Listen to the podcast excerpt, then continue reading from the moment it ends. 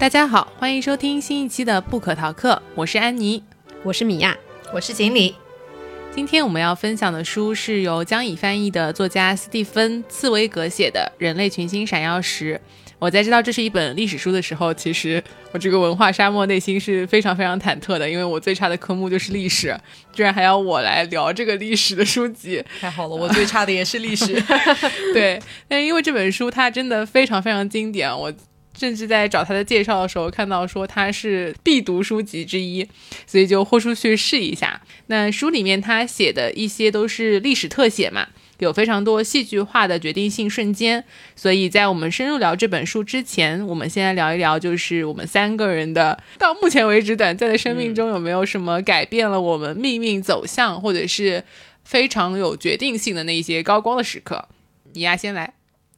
嗯，我回想了一下，就是能够改变命运的走向，或者是说对于将来的一些选择产生了很大的一个影响，有两个重要的节点吧。嗯，就呃，还是发生在学生的时代啊。一个是说在高一的时候文理分科啊，对，就是你你选择读文科还还是读理科这件事情呢，确实是影响到你后面。高考的时候会选择什么样的专业，会选择什么样的大学，以至于说是将来从事什么样的工作，对吧？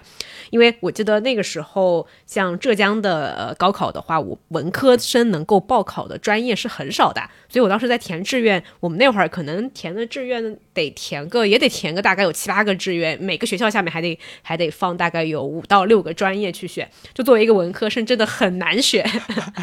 因为每个学校的那个录取的要求也不。太一样嘛，然后像一些商科的专业，虽然说它也开放是可以招收文科的学生的，但是它会优先录取理科生。对我现在回想，我觉得哎呀，那个时候学文科还是有点草率了。OK，对对对对对，嗯，还有一个呢，还有一个的话是在高考的时候，嗯，我觉得在嗯在中国吧，就是高考能改变一个人的命运。就不至于说让你完全整个命运就此发生了翻天覆地的变化，但是它确实是会影响到你接下来的一系列的选择。嗯，就比如说被哪所大学录取啊？就回想说，如果我当时没有被呃上海的高校录取，可能我就不会来到上海的这个城市，对，不会在这个城市定居下来，我们也不会认识，对我们也不会认识，也不会今天坐在这里录播课，可能我也不会认识自己的另一半。嗯，就所有的这些后续发生的故事都在。当时那一个出成绩的瞬间和填志愿录取的瞬间，嗯，好像就在那一刻一锤定音了，就像那个平行宇宙一样，他你的那个决定帮你选择了其中的这条路，就还挺神奇的。嗯，好的，经理呢？嗯，我觉得。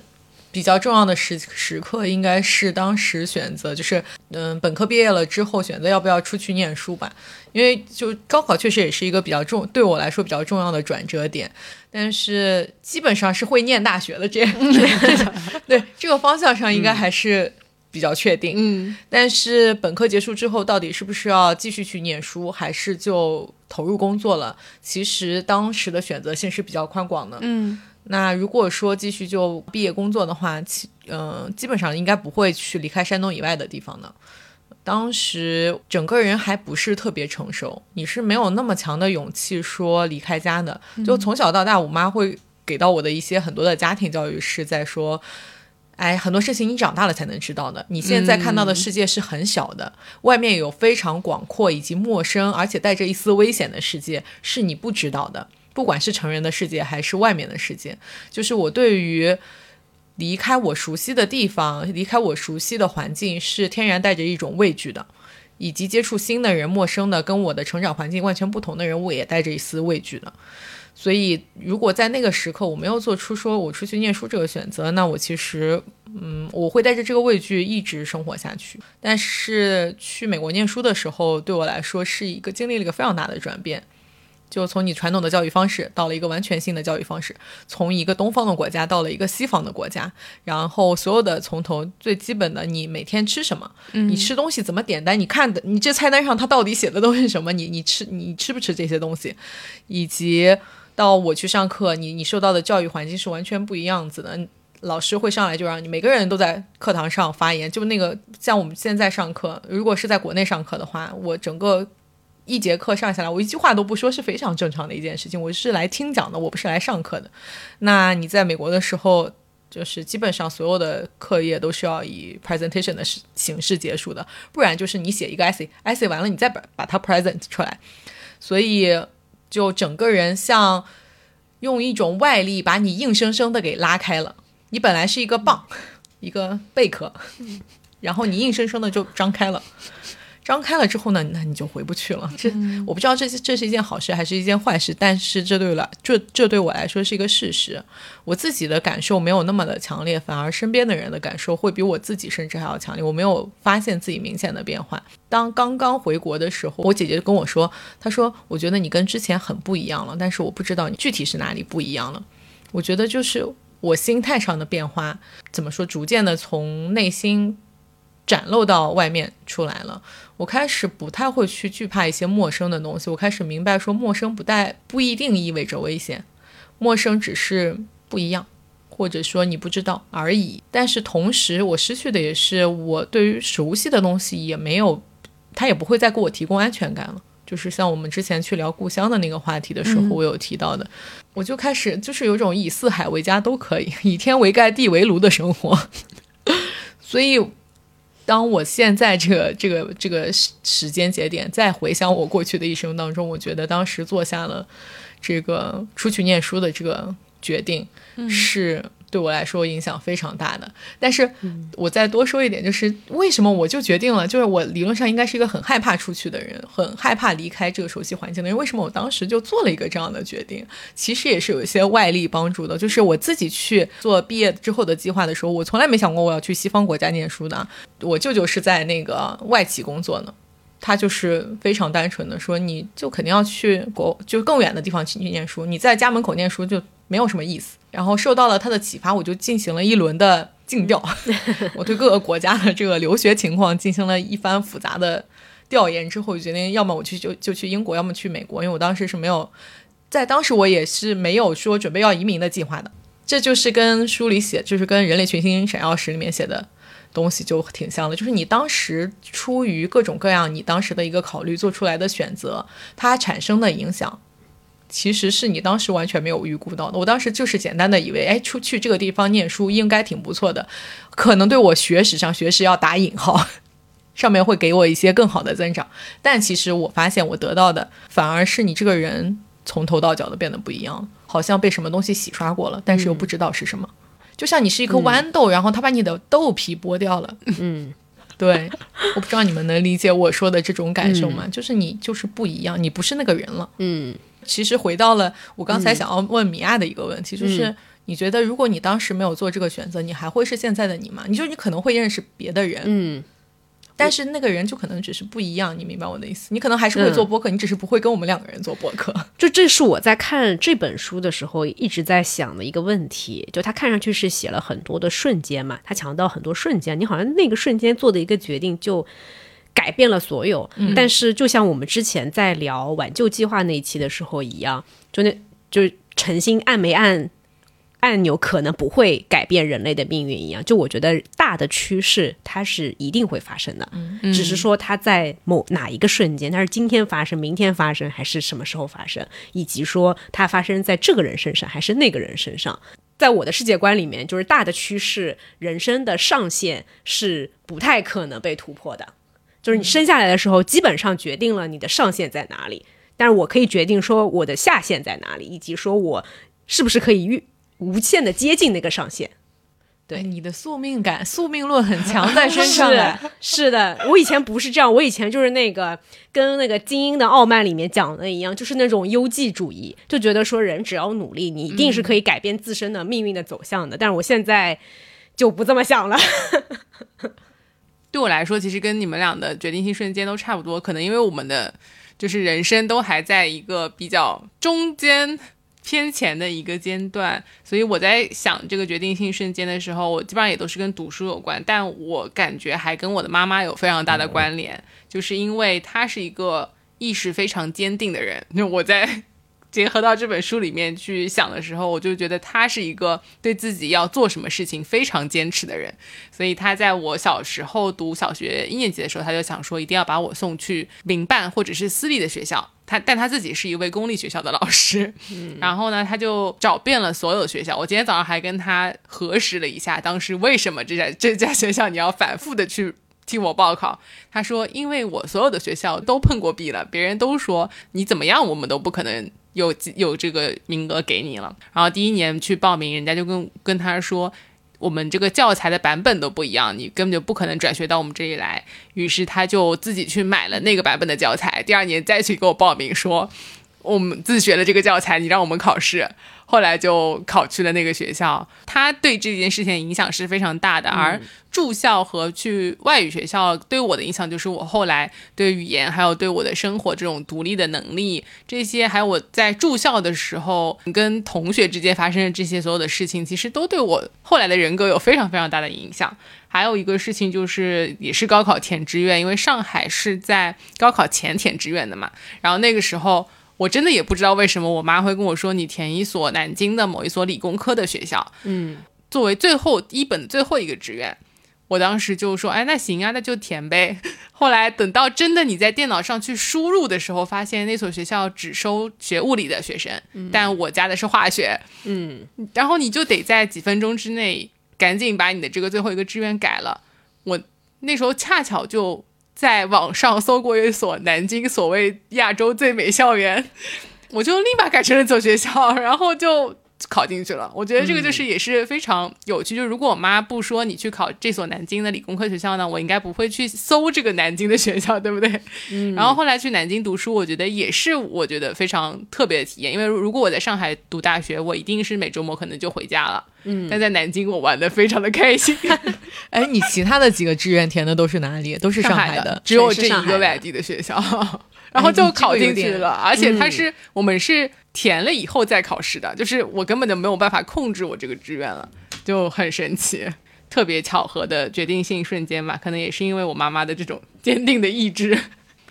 好的。那我们分享完自己生命当中已经发生的这一些事情当中的特别的时刻以后，嗯，我们就来聊一聊这本书。先请米娅来介绍一下这本《人类群星闪耀时》的书写的内容吧。嗯嗯，这本书呢是由著名的传记体作家茨威格啊，他作者是茨威格啊，他在书中呢是采用了一种非常独特的写作的手法，呃，不是去很纵向的展开历史人物的生平，而是去横向截取呃这些历史人物生命当中的一些关关键的时刻，它可能是决定一个人的生死，也可能是决定一个民族的存亡，甚至是影响了整个人类命运的时刻。这本书当中集结的人物事件跨越了地域、时间和年代的一个界限啊！这本小说里面对于历史的特写和茨威格其他的这种人物传记的书一样。写的都是真人真事，对我一开始看了前两的故两个故事的时候，我还在想说这个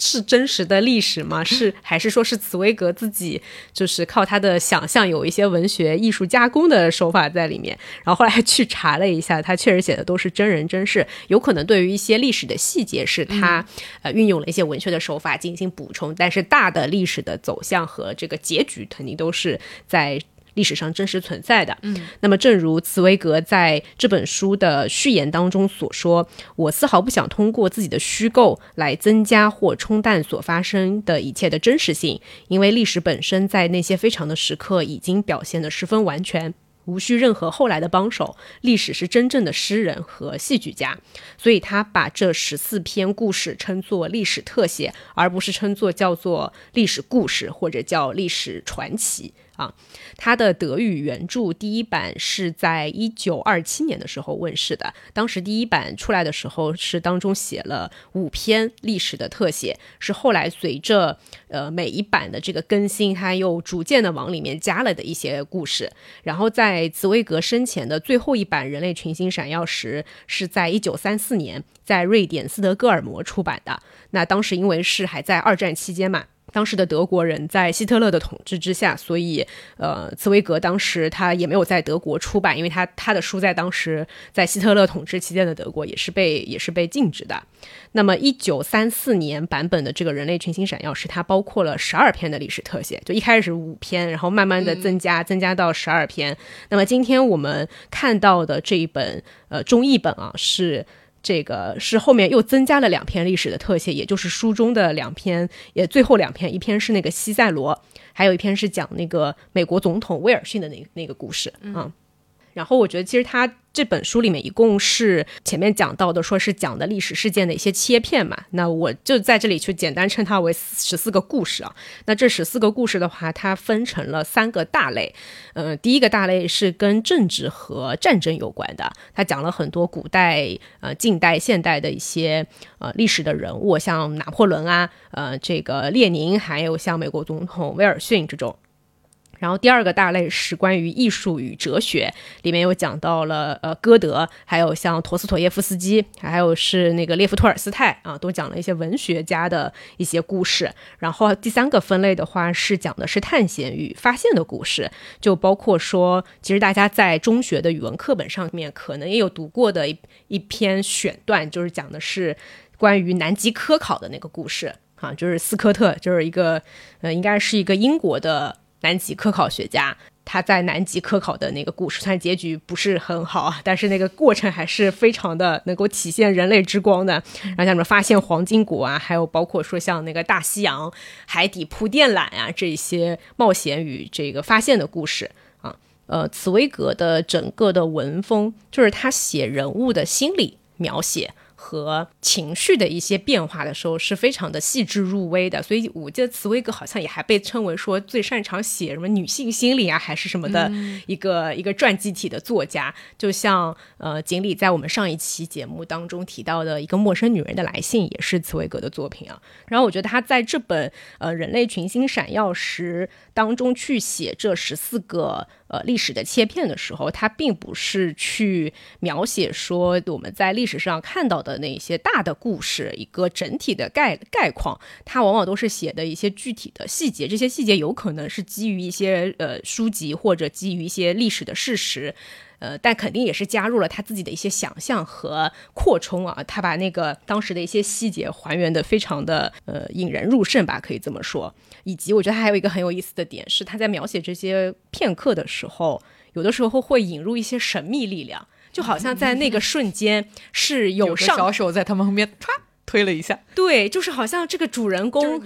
那个主人公突然被神附体了，他得到了什么上帝的一些呃青睐？就我记得里面有一个是那个写马赛曲的，对，他就好像突然间就神的力量让他写下了这个音乐的作品，嗯，就是会有这种命运的。或者是说一些我们不太能够无神论者很难理解的一些神秘力量的出现，而且我觉得他其实整个的呃这本这本书里面都非常强调，非常强调个人的作用，并且是集中描绘了那一系列命定的瞬间万变的时刻，去引导读者去相信说人类在历史的进程当中确实是有作用的，有时候甚至是能够举足轻重，以及他还提醒了读者说人类并没有我们想象的那么渺小。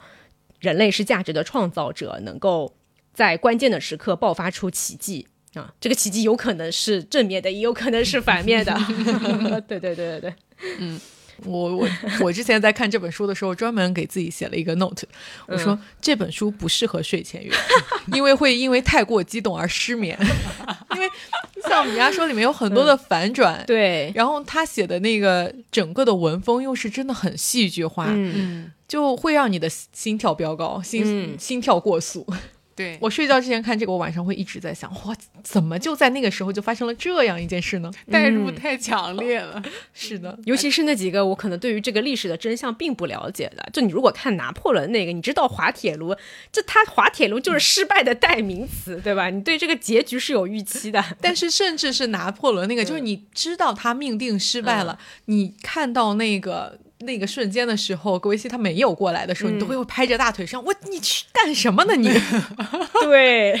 就是他每一个小的故事里面都会有非常多反转，就你一个反转就算了，你可能有嗯三四五六七八个反转的时候，你就会觉得非常好玩。而且我觉得他在里面很多篇不一样的故事。写法也不太一样，有的是比较长的，有的可能就是一个像诗歌一样，英雄的瞬间其实很短，然后也有像写托尔斯泰的说，它就是一个剧本，对吧？它就是有学生 A、学生 B 这样的对话，多少有点炫技在里面了，所有的文体都汇总在一本书里。嗯好的，那接下来我们就请锦鲤来分享一下茨威格这位作者吧。好的，谢谢安妮。茨威格呢是著名的奥地利作家，他的代表作像我们刚才多次有提到的《一个陌生女人的来信》，然后还有象棋的故事，以及他在临终前的最后一本书叫《昨日的世界》，还有我们今天将要分享的这个人类群星闪耀时。茨威格出生在1881年，他是犹太人。他在1934年的时候遭纳粹驱逐，就流亡到了英国和巴西。而在1942年，也就是他61岁的时候，他自己在巴西的寓所和他的夫人双双自杀了。他当时的那位夫人其实只有33岁。他自杀的时候，欧洲正陷在第二次世界大战的战火中。遗书中他说：“我自己的语言所通行的世界对我来说业已沦亡，而我精神上的故乡欧洲业已毁灭之后，我再也没有地方可以从头开始重建我的生活了。年过花甲，要想再一次全开始全新的生活，这需要一种非凡的力量，而我的力量在无家可归的漫长流浪岁月中业已消耗殆尽。这样，我认为最好的是及时的以正当的态度来结束这个生命，结束这个认为精神劳动一向是最纯正的快乐，个人的自由是世上最宝贵的财富的生命。就我们可以看到，他其实有一个很强的理想主义者的一个态度在身上。同时展现在他的文风当中，像我们刚才提到，他的文风是非常丰丰富、华丽和引人入胜的。他特别去擅长描写人类的心理。就我看完他的书，我觉得真的要收回我之前可能我忘记是哪一期了，去去做的那个评价。我说男性作家笔下的女性角色，往往都是在他们的想象当中可能没有那么真实。但是如果你回来看茨威格的书，看一个陌生女人的来信的话，真的，我觉得没有一个人能把这样一个心态下的女生描写的更具体、更立体和更疯狂了。嗯，所以他他的文风和对于人类心态的这个描写，真的是到了一种登峰造极的一一个一个水平啊！而且不只是这种人类个体，我觉得他去描写群体的一些这种心理的时候，也有非常独到的一些笔触。就当一小撮人聚在一起，他们产生的那个协同作用，也会被茨威格用一两句话很简单的就能描写出来。而且他的文字带有一种很强的煽动性。然后他的朋友又是罗曼·罗兰。我们又一次提到了这位思想家罗罗曼·罗兰给到他的一个评价是说他是魅力和绝望的最好描写者，我觉得非常贴切。嗯嗯，好的，谢谢锦鲤的分享。因为它里面每个故事都非常的反转嘛，嗯所以我们要不然一人来分享一个我们觉得印象最深的一篇特写就是或者反转人物的是吗？，对，嗯，我们先来说一下，大家如果排名的话，毕竟有十四个，故事，嗯对大家印象最深刻的。呃，我就我们前面讲了很多，就影响人类命运、历史走向的这种大的事件。但我其实，在看这本书的时候，我印象很深刻，或者是说我看完以后脑子里能回想起来的，是那些讲八卦的事情。比如说哪里是讲八卦的事情？就比如说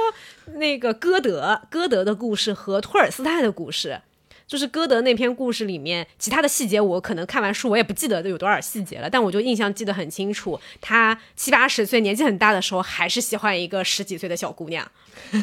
就是男人的审美总是如此的统一，对吧？在每个年龄段都喜欢二十几岁的姑娘。就是这个跟我印象当中，或者说我们能从教材、能从正经的这种这种严肃文学里面阅读到的关于歌德的生平，就完全是不一样，就彻底的不一样。我当时看到那一段就那段话描写的时候，我在想说这。就有一种，这还是我知道的那个歌德吗？然后还有一个是托尔斯泰的故事，就托尔斯泰那篇故事里面讲的是他在晚年的时候，呃，突然有一天他就决定那个离家出走嘛，以及他最终就是呃最后是死在了那个火车站这样一个结局还是挺悲惨的这么这么一个故事。但我看看完这个故事的时候，我心里就在想说，尤其是当我去网上又查了一些他跟他妻子的一些生平的发生的一些故事的时候，因为他们的这个故事都是有一些书籍、有一些信件的佐证的，所以还不是一个完全杜撰的一个八卦的一个故事啊。就会觉得说他在文学上的成就是很高的，他的文学造诣是很高的，甚至于说他对俄国的这个整个的呃思想，然后对于社会的影响力是很大的。他是文学界的泰斗，是一个思想家，各种 title 对吧？但是他在家庭当中，他是一个很可怕的丈夫。嗯，对是的。所以这是如果要我关上这本书再会回想的时候，我就会回想那些八卦的瞬间。但是其实这就是我，我觉得之前当我们不去了解这些事情的时候，我总会天然的觉得他既然在一个方面上那么有成就，听上去他就是一个天才，似乎应该是完美的。对，但其实，嗯，对，没有人是完美的。嗯，嗯，那所以你你印象很深的三前三的故事是什么呢？我我第一个不仅是印象最深，我我最喜欢的故事是那个南极的故事。微信读书上去读的时候，有那个其他的读者在留言的说，就在语文书上读的时候，并没有觉得这件事情有多么的，就是伟大。对，嗯，但是你看完整个茨威格写的这一个故事之后，就会对整个的这个前因后果有了一个更深入的了解，嗯，从而才觉得哇，他这个斯科特真的是 是个男人。但我记得斯科特也是什么类似于抛下了他的妻子和儿子、哎孩子什么的。当时他妻子好像还刚生小孩啊，各种有的没的。我就是说，他为了他的的道德要求很高的，你有没有对发现？我觉得他这个书里面，其实每一个人都有这一些抛下妻子和孩子的这种情节存在，有可能一个伟人，他能成为伟人，他背后是需要对千百个人作为我看他的支持的。嗯，我看第一篇、第二篇的时候，我就在想说，可能真的要成功的那一些人，他就是会有这些特质，嗯是的他就是比较狠，比较心冷、也不是，我觉得就理性。就一个人的时间是有限的，嗯你想要做这件事情的时候，就你没办法同时顾及事业、家庭、嗯孩子和理想，是的，是的，所以总是会对家庭有所亏欠，这是没有办法的。嗯对，这是我我征战南极是我最喜欢的一期，印象最深刻的故事。另外就是托尔斯泰的故事，让我觉得印象也很深刻，嗯，就揭示了一个你完全不知道托尔斯泰。是的，哎，你呢？我印象最深刻的一个是亨德尔的复活，他这篇应该是属于比较短的。看到他写哈利路亚的时候，我就想说，嗯，这我应该知道曲调是怎么回事，我就马上去 QQ 音乐上搜，然后我回家就一直在听这他所有的这些作品。就这这是一篇可以带着 BGM 看的一篇文章，嗯，而且虽然大家都听过这首歌，但是并不了解说它到底是怎么创作出来的嘛，所以这一篇的印象比较深。另外就是岳阳的第一句话，我因为我也是零散着在读这一篇呢，我当时在麦当劳的店里一个人吃饭的时候，我在那儿，嗯，又失败了吗？再次失败了吗？然后就觉得说他这个当中经历了无数次的失败，这些做的行为都很出乎我的意料，而且我当时另外一个想法就是，嗯，所以他才能成功，因为他失败也不会放弃。所以我们就开始总结出一个成功者必须清单，叫什么？没有心，抛妻弃子，有没有高？那叫什么？高效能人士的七个习惯，成功者的七个要素。对对，这本书可能真的可以做一个思维导图，你就列出他们的特质来，可能还是有一些共通性的。好的，那接下来我们就分享一下我们自己印象深刻的一人一个历史片段。我来先讲征战南极这个故事吧。嗯像之前米娅提到的南极，英国的南极科考队的队长斯科特的故事，他呢是非常不幸第二个发现南极的人。大家都知道说，所有的事情你肯定都是第一个做的人会被大家铭记，第二个人可能就跟第一个的重要性不可相提并论。所以本质上，斯科特的这个故事也是一个悲剧。他率领的这个南极科考队，在经历了非常艰苦卓绝的一系列的这个活动，以及他们经过了非常细密的安排，到达了南极点之后，他发现大概就在一个月之前左右的时间，挪威的科考队就已经嗯发现了南极，并且在那边留下了他们的旗帜。斯科特的这个南极科考队到达这个南极点的时候，他们是。呃，只剩下了五个人，其他的人都是在这个呃前进的路上，陆续的让他们返，陆续的返程了。这个返程是他们本来既定计划的一部分，因为是为了每一个返程上面途经的补给点留下足够的燃料、食物和牲畜，来保证最后的一批人可以返回去，所以才进行的这样一个安排。所以。其实能到南极点本身，对于斯科特的科考队来讲，已经是一个荣誉了。但他们发现了这个，这最后的五个人到达南极点之后，挪威的人已经占领了这里，就对于他们的一个信心，或者是说对于他们对于这项荣誉本身的一个期望，产生了一个非常巨大的冲击。但是他们也没有因此而消沉，而且还带回了就是。挪威的那个科考队，其实，在南极点上还留下了他们给挪威国王的信。我不知道这是不是一个就是探险界的一个传统的一个操作，就是我是第一个到的，那我总得留一些证明，让后面的人来为我证明。所以他们就不得不承担了一个，就在绝望之下，同时又承担了另外一个艰巨的任务，就是在全世界面前。为自己的竞争者的事业做一个证明，说 OK，我知道他们是第一个到达的，因为我是第二个来的。嗯，但是斯科特其实在回回去的归途上就殉难了。他们在回去的时候发现，每一个补给点留下的食物和这个燃料其实不足以支撑他们到下一个补给点。所以，随着他们一步步的，呃，往回走，他们的食物和燃料都变得越来越小稀少。他们的这个五人队，先是分别有两位途中因为各种各样的情况陆续离世了，剩下的三位是一直走到了最后离营地应该只有十几天的一个路程的一个营地点，在那个地方，他们。选择了不是不是说我我冻死在路路上，我明白自己已经坚持不下去了，选所以我选择一个相对来说更体面的方式，然后啊把我的生命终止在这里。他们他一直到生生命最后的一刻还在写信，然后那个信件应该就是大家在中学课文当中会读到的斯科特对于这个世界最后的一个呃留言，同时跟他们一起。就是被发现，跟他们的遗遗体一起被发现的，其实还有嗯大量的他们从极地带回来的非常稀少的这个岩石样本，所以其实直到生命的最后一刻，他们还在坚持着自己的科研事业，没有说因为这么大的困难摆在我的面前我就放弃了。就斯科特到最后一刻的时候，他其实留下了一些信件，然后一部分是给到他的朋友的，一部分是给到他的妻子的。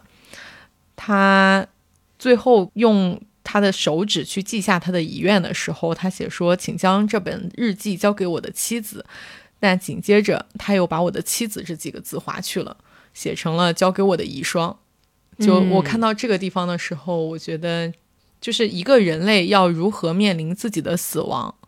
真的是非常需要勇气。嗯，而且他不是说我的生命真的走到。进就是我，我不是一个正常的老去的一个状态，而是我正当盛年。我刚刚还以为在在大概一个月之前，我还以为我将完成人类历史上一个最伟大的一个任务，一个探险。但他在我功败垂成之下，我还死去了。在这个这个瞬间，我还保持着自己的荣誉、自尊和体面，我觉得真的是非常难得。就那一瞬间。我我就去网上去搜了一下他最后的遗书的一些内容，不过我其实没有找到。虽然他是他是中学课文，我不记得我小的时候有有听过这个课文了。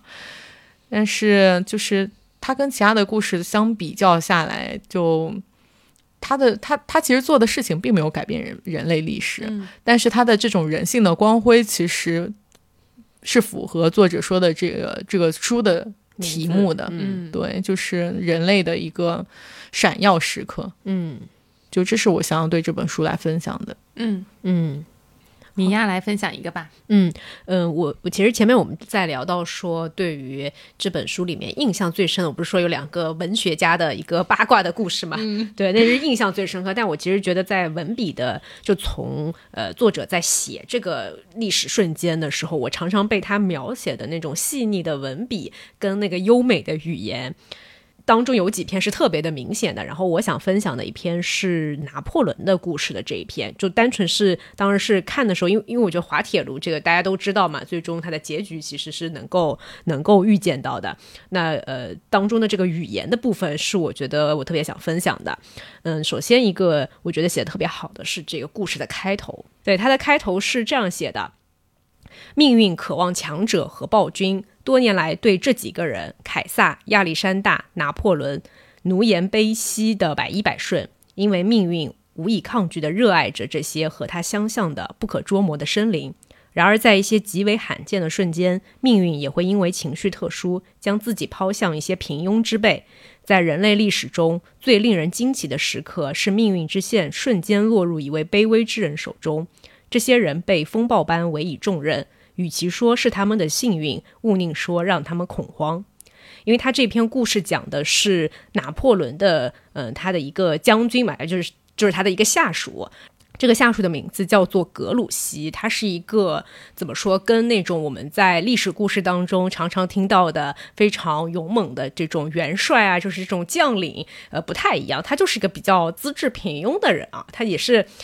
嗯，就像如果说对照我们现在职场当中的话，就是一步一步从底层这么一步一步往上熬上去，熬资历熬上去的这么一个人啊，但是他却在这个历史的瞬间，在拿破仑在这个滑铁卢的这场战争当中。就怎么说呢？呃，间接的导致了说这个战争的失败吧。因为其实当时拿破仑，我记得故事里面写的是说他们没有意料到敌军在那个时候提前到来了，然后急其实急需要自己的军队能够就是格鲁希的军队从远处大概是某个地方就是过来赶紧来增援。但是呢，这个格鲁希因为当之前收到的命令是让他去往另外一个方向的，他就坚持的呃没有去改变，哪怕他就是你物理意义上你已经能够听到另外一个方向传来的炮声，那没有改变自己的方向，所以就导致说大军没有及时的增援到呃那个滑铁卢这个地方，所以导致了最后这场战争的失败。呃，是讲的这么一个故事啊，然后这是开头的部分，我想要分享的。然后当中还有一些片段，这一段是讲的是格鲁希的这个人，就我前面说到，他是一个从呃底层一步一步熬资历熬上去的嘛。然后这一段描写就非常的非常的有有趣啊。嗯，他说他从未因显著的功绩赢得过任何的呃荣誉和地位，却在日后因为不幸和厄运而闻名于世。二十年来，他参加过的所有的战役。从西班牙到俄国，从尼德兰到意大利，他缓慢地一步步升为元帅，不是没有功劳，而是没有突出的功绩。奥地利人的子弹、埃及的烈日、阿拉伯人的匕首和俄国的严冬，总是夺走他前任的性命。对，总是夺走他前任的性命，所以他能够升到元帅，跟他这个前任走得很快也有不无不无关系啊。呃，德塞克斯的马伦格克莱贝尔在。开罗拉纳在瓦格拉姆的牺牲是他向上爬的阶梯，就前面一大堆人名都是他前任在这个位置上的那些人。他的升迁不是一步登天，而是参战二十年来的顺理成章。拿破仑深知格鲁希既非英雄，亦非谋士，他不过是个忠厚老实的普通人。可是他的元帅们大部分已命丧九泉，剩下的几位也已对尽忠十分厌倦，对连年风餐露宿感到愤怒。因此，他不得不重用，不得不被迫重用这个平庸之人。所以这就是我在我们这这期最开始的时候提到的。我觉得很多这种看似决定历史命运的瞬间，他早就埋下了伏笔。就是你说拿破仑的失败是不是必然的呢？我觉得从这段描述上来讲，可能是的，因为他手下已经没有这个有才能的将领，没有有才能的元帅，他被迫只能去重用这个平庸之人。但你让一个平庸之人去担任元帅，在一场战争当中，可能是非常非常致命的。那这个致命的瞬间就发生在滑铁卢战役的这样的一个场景，然后最后这在这篇故事里面还有一个片段是讲到说滑铁卢战役已经失败了，就这个失败已成定局的时候，他对于格鲁希的这一段描写啊，他写的是说，尘世间这样的瞬间极少光顾，而当他降临到一个不恰当的人身上时，这人并不懂得如何利用他。于是，这一伟大的瞬间进行了可怕的复仇。一切市民的美德、谨慎、顺从、勤勉、深思熟虑，在天命降临的烈焰之中化为乌有，百无一用。就是这是茨威格对于格鲁希的、怎么说是一个间接的一个评价吧，就不是说这个人不好，他有很多呃我们一般人的这种美德，对吧？但是在这个岗位上面，或者在他所处的那样的一个命运的历史的瞬间，这些全部成了缺点，在他当下就是需要你不是一个谨小慎微的人，我就是听到了远。另外一个方向传来的炮声，我就应该立马掉头过去，而不是执行上级给我的那个那个继续执行那个命令，嗯，对吧？嗯，好的，这就是我想分享的，在这个故事里面，呃，我觉得特别好的就是茨威格在描写人物的一个形象，以及说这种。侧面的一个描写吧，就写的非常的细腻，然后文笔也非常的优美，特别推荐大家去看那个江乙翻译的那个版本。嗯，我们之前读那个黑塞的，呃，德米安的时候也读的是江乙的版本，就文字非常优美。好的，那我来分享一下亨德尔的这个故事吧。就亨德尔的话呢，他是写了《哈利路亚》那首大家都很熟悉的这首歌的一个作者，他其实有非常多很有名、很好听的作品。那在这个《人类群星闪耀时》里面。的这一篇叫做《亨德尔的复活》，他讲的其实是从亨德尔在五十多岁的时候，他其实一直是一个非常热爱创作和专心创作，本来就比较成功的一个音乐家。比较特别的一个手法是，他这一篇里面有一些篇幅写的是亨德尔的仆人，他会通过亨德尔的这个仆人对这个主人的印象来描写亨德尔是一个什么样的人。比如说，仆人他是完全不敢去惹亨德尔的，他知道说在主人发怒的日子绝对不可以掉以轻心，嗯，因为主人是非常专注于自己的音乐，而且比较暴躁的一个性格。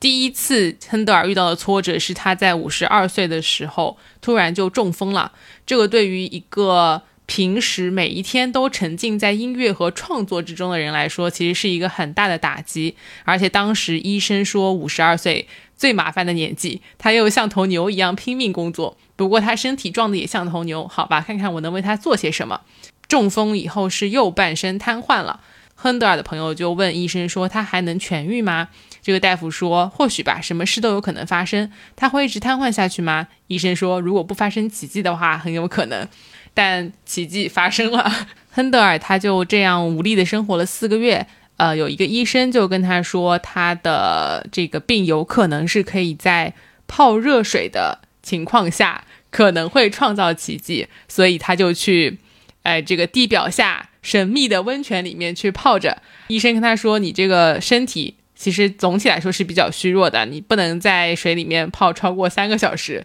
他泡了九个小时。而且他好像不止泡了一天，这九个小时，他一直一直泡，完全不遵医嘱啊！我觉得大家还是谨慎，不要模仿，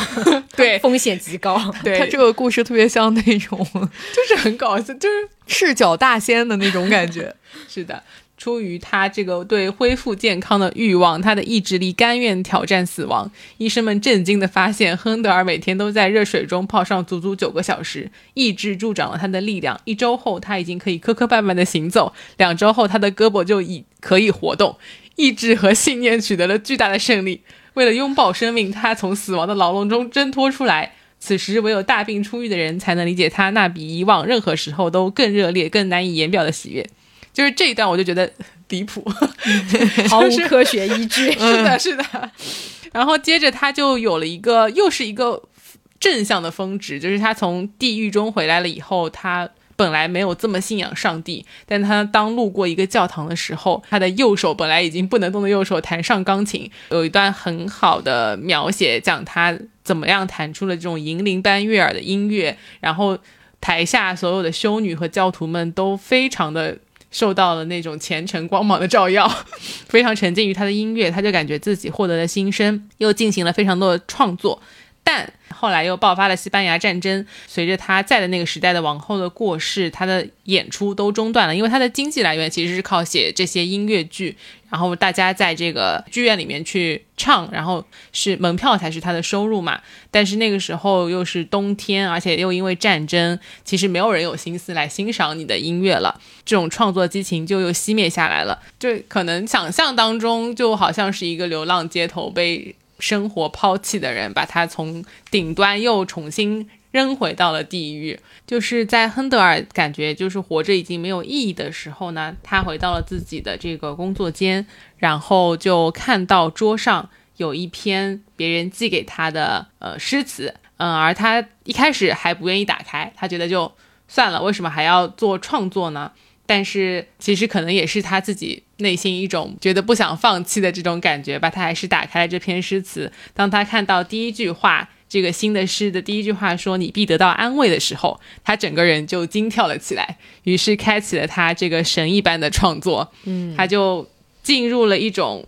癫狂的创作状态。我记得在这个里面，茨威格在写的时候，把他每一句歌词写的那个时候的内心和颤抖的手，每一句怎么样激发他灵感，都写得非常的详细。可可能就是他每根据这个歌词去谱曲的每一个心理的这个历程，都用文字写了出来。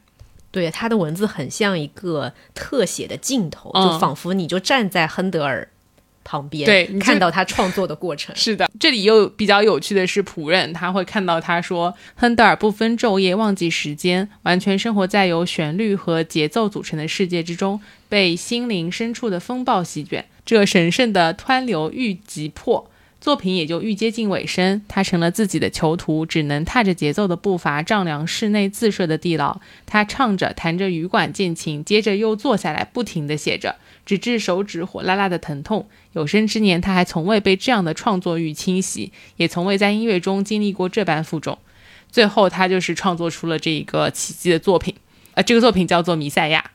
大家有兴趣可以去听听看。我觉得真的非常好听。而且这一部作品，他我在看的时候，我就会想到，这些艺术家确实是需要经历一些痛苦才能创造奇迹的。就是如果他没有经历这种病痛，也没有经历这个无法创作和这个外界社会给他带来的这种对生活的迷茫，他可能很难。因为这个弥赛亚看上去，他其实整个一篇是讲说拯救人的，好像就是刚好在那个时间点，这个寄给他的诗词，让他在内心打开了他封闭的那一个不能理解世界的那个点，从而就激发了他创作出这么伟大的作品。嗯，而且他这个创作的过程，我记得他也是那种写完了以后，整个人好像被，好像身体被掏空，是的，就像那个 被耗尽了。对对对，就像蔡崇达写完《命运》以后，他就直接住院了一样，就似乎是把身体里面的精气神这些就都掏空了，整个躯体已经支撑不住了。之前的创作完全是在靠靠他的意志力一直在坚持下来。嗯，但是回到茨威格，我觉得他写的东西就。即使是简单的故事情节，我们讲出来可能平平无奇的故事情节，在茨威格的笔下就会变得非常的振奋和激动人心。嗯，然后当我想要试图去复述他的故事的时候，我总是有一种无力感，就是我没办法把故事讲得像他那样了。嗯，我试图去复述出他笔下的那个人物或者那个故事，但是好像相差的十万八千里。对，以及说我们在。这期节目里面，我们也只能分享一些片段嘛。但是在看这一个故事的时候，你要先从开头看。从背景一步一步的带入沉浸到这个故事里面，当它发生转折的时候，当它迎来这个故事的高潮的时候，你那种体验感，就是那种精彩的感觉，才是更加的强烈的。如果单独把其中的一些片段或者只言片语摘出来，可能呃听上去就不会有在整体阅读的时候那种流畅和酣畅淋漓的这种感觉。是的，因为这本书里面名言其实还是非常多的。他在讲每一个成功的人或者不成功的人时候，他都会说成功者。者怎么样怎么样，失败者怎么样怎么样，所以其实有非常多的金句。但是当我们单独去读这些金句的时候，没有背景，就会觉得他好像还挺就是像心灵鸡汤一样。但是，嗯，不管是他写的文笔，还有翻译，其实都做得非常非常好。嗯就是看的时候是非常享受他这一些描写的。所以，其实最后我其实还想再补充一个点，是说我们每个人的普通的日常生活当中，有可能并不会出现说到影响整个人类、影响历史进程的这些瞬间，但是希望大家可以在生活当中可以去嗯捕捉到，或者说呃遇到自己的高光时刻吧。我们可能还不至于到闪耀时刻，但是一定是会有属于自己生活当中的高光时刻的。嗯。好，那我们今天的分享就到这里，我们下一期再见，拜拜。